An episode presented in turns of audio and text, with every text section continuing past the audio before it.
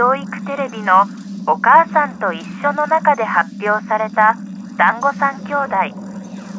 単語の曲調とユニークな歌詞が子供のみならず保護者にも受け CD は260万枚以上を売り上げ平成を代表するヒット曲になりました。歌ってたのは当時のお母さんと一緒の歌のお兄さんの早見健太郎さん。そして歌のお姉さんの重森あゆみさん。作詞が佐藤正彦先生。そしてアニメーション作曲を担当されたのが内野真澄さん。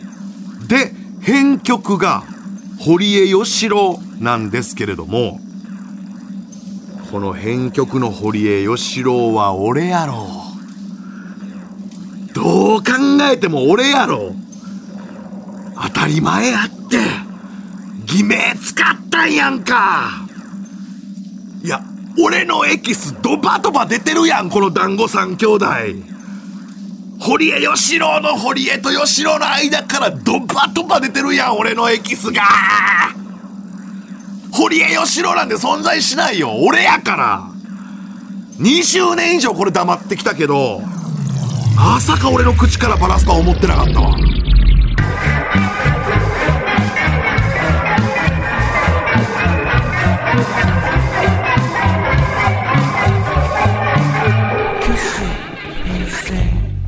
堀内隆夫の堀、蟹江慶三の絵、吉木の吉、丹波義郎の郎。知ってるやろ？俺が好きな人。一番好きな4人やんかこれ。好きな人の名前から一文字ずつ取って構成した、堀江義郎ですやんか。なんで気づかへんのよ。しばくぞほんまに。当時ね、僕堀江義郎名義で CM の曲バンバンやったりしてたんですよ。例えばあの、冠婚葬祭、ベルコーっていう、あれ俺やからね。うん、関西圏の方で流れてたと思うよ。これよ、俺よ。子供チャレンジ、俺やからね。4400ワンワンワン、つんかさのウィークリーマンション、俺やからね。良すぎるやろ、これに関しては。この4400に関しては。引くやろ、良すぎて。俺やからね、他にも山ほどあるわい、担当ねが。担当ねって。担当の音と書いて担当ねね。うん。そういうまあ、CM の曲をバンバンヒットさせてたっていう信頼と実績があって、まあ、この団子三兄弟の編曲をやってくれと頼まれたわけですよ。で、いわゆる編曲を頼まれることって俺初めてで、編曲ってね、作詞作曲以外のこと全部やるのよ。極端に言うと。うん。どんな楽器で演奏するか。で、間の感想の秒数はどれぐらいにするかとか全部決めるんやけど、まあ、それを、まあ、僕に任せてみたいと思ってくれたんでしょうね。ええで、このオファー受けた時に、僕言いました。聞き手が気持ちよく聴けるような曲は作らんよって。いわゆる売れ線は作らないよ。売れ線には加担しないよってことは宣言しました。それでも良ければやりますよと。お客様至上主義じゃなくて、やりたいようにやらしてもらいますよ。それでもいいですかって。もう忘れもせえへん。ブバイガーラのデニーズで言いました。ほんなら、オファーかけてきたやつが、20秒ぐらい黙ったんですよ。で、まあ、お願いします。って言ったの。それで、担当することになったんですね。でもまあ編曲初めてやからちょっと慣れへんのですよね。編曲家って基本一旦曲が完成するのをもう全部待つんですよ。その待ち時間がもう、もう嫌なの。うん、もう待ってられへんねん。暇すぎて暇すぎてもう、俺、トラさん全話見たもん。その待ち時間の間に。今やから言えるけど、その待ちの間でシンナー覚えたしね。うん。これほんまに今やから言える話やけどね。これほんまに今やから許されるけどね。だから時効やから。時効やからね。時効やから言える話でね。で、団子三兄弟完成しましたと聞いてください言うて僕聞きました。聞いた時に、僕第一声目こう言いました。気持ちよすぎて気持ち悪いって。あの、耳馴染み良すぎて、大衆に受け入れられそうすぎてシャバいって。美しく最高すぎてグロいって言いました。うん、世の中の良性のグロテスクが全部これに詰まってると。しょうもないって言いました。一旦散歩挟もうって言いました。これに関わってるみんなで一旦散歩挟もうやって。すぐにこう言われました。散歩はやめましょうって。わかりましたって言いました。散歩はやめました。で、編曲に取り掛かったんですけどもね、本当にね、もうダイレクトに言うと、こんな売れそうなものを担当するっていうのはもうはずいと思ったんです、俺。そういう時期やったから俺もね。今やったら思わんよ。だから僕はひとまず自分の思い、この団子三兄弟完成したものに対する思いを、作詞家作曲家はじめ全員に伝えたんです。まず最初の、串に刺さって団子、団子。これがもう良すぎると。うん。ふざけんなと。売れてまいそうやから、ちょっと調整しましょうというので、こういうのはどうですかっていうのを僕は提案しました。串さだんだんにしたいと。串さだんだん。うん。串に刺さって団子団子って説明しすぎてるんですよ。それやったら、串さだんだんってこれ十分伝わんねん。で、三つ並んで団子、団子の部分。もう売れてどうすんねんと。ヒット叩き出してどうしまんねんっていうことですから、良すぎるんで、こう変えましょうと。みららんらんだん。みならんらんだんと。これでええねんと。で、醤油塗られて団子、団子ってミリオン狙いたいんかと。やめとけと。ミリオン狙うなと。ね。これでええねん。優勝ぬぬぬんだだだ。優勝ぬぬぬんだだだ。で、最後、団子三兄弟。言いすぎてんねん。説明しすぎてんねん。分配血液だんだんだん、これでいいねん。そもそも、だんだんだんで三兄弟であることはわかんねん。団子の三兄弟であることは。わかるのよ。プラス、分配血液っていうヒントまで出てるんよ。わかるって。だから、くしさだんだん。みはらんらんだん。ゆっしょぬぬぬんだだだ。分配血液だんだんだんって。これでええねんって。こっちの方がいいんですよ。で、ここまず伝えたら、あのー言うてる意味が一つもわからんと。言われました。あなたに総合プロデュースを頼んだ覚えはないと。この曲をめちゃめちゃヒットさせる気でいるからこそ、どうしたら、この曲が完成するか、もっといい曲になるか、アレンジできるかっていうのだけを考えてくださいって言われました。俺はね、まあ最後まで聴けって言いました。まあ最後まで聴けと。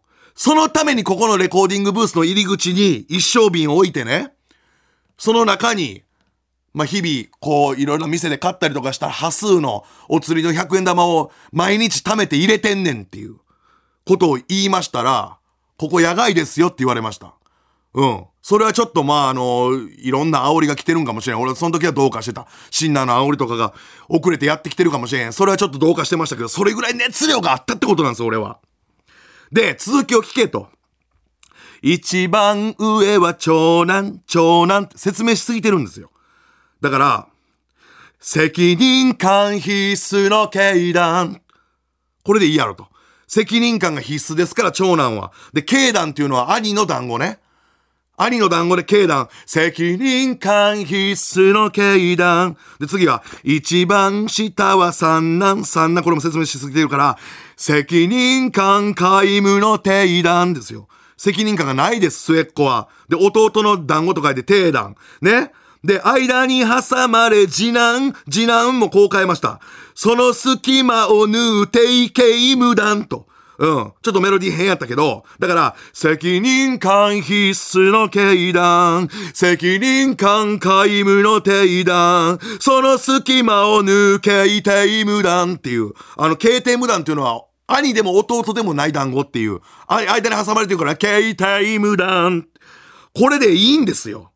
で、分配血液、だんだんだんって、ここでもう一回入ります。団子三兄弟の部分ね。で、えー、弟思いの長男が、月子系でいいんですよ。だから、下を思う兄で月子系。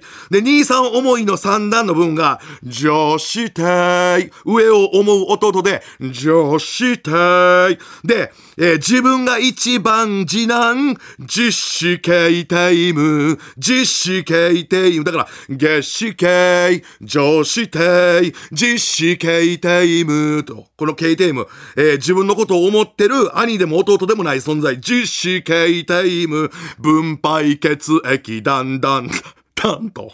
で、まあ、わーっとこう盛り上がってきて、今度生まれてくる時も、願いは揃って同じくし、ね。できれば今度はこしあんの、たくさんついたあん団子、団子、バカタレが。帰ろ全部こんなもん。同じ家系図おさまんべ、串バージョン。しかし一種団、ノンスパイス団、つまりあん団、ダンってんわかる？えー、今度生まれてくるときは願ってね、揃いは願って同じ串と、同じ串に生まれてきたい兄弟やからと。で、今度はこしあんのあん団子がええなっていう、これも全部これでわかるやん、今の言ったやつで。同じ家系図収まんべ。同じ家系図に収まろうよ。これで兄弟の意思は確認できるやん。串バージョンと。家系図じゃないよと。家系図の線じゃなくて、これ串バージョンで、串バージョン。しかし、異種団。えー、異なった種類の団子だと。しかし、一種団、ノンスパイス団。えー、甘くないという意味のノンスパイス団。これぐらいウィットに飛まそうや。うん。ね。つまり、アンダンダン。じゃあこれ最初から歌いますね。くしさだんだん。みはらんらんだん。優勝、ぬぬぬんだだだ。分配血液だんだんだん。責任感必須の経団。責任感皆無の定団。その隙間を抜けいて無断。月子系、上子定、実子系定無。同じ家系図収まんべくしバージョン。しかし一種団。ノンスパイス団。つまりアンダン。ダンこれやろこれにしようと、僕は提案したんです。するとすぐに奥から、本当に怖い人が出てきました。二人。で、僕の頭をですね、両手ですごい力で潰そうとしたんですね。両側からその二人が。普通に頭なくなると思いました、僕。痛すぎて。この世で味わえる痛さレベルを完全に超えてたんです。わかったと。普通にちゃんと返却すると、僕は折れました。ただ一つだけ、俺のエキスを入れさせてくれって言って、まあ、この、ここで入れさせてもらったのが、冒頭言うてたマチュラエキスの部分になるんやけど、なんで気づかへんねんっていう部分になるんやけど、今日は戸棚で昼寝、昼寝、三人揃って昼寝、昼寝、うっかり寝過ごし朝が来て、硬くなっちゃった、じゃあじゃあやったんですもともとは。出された曲はね。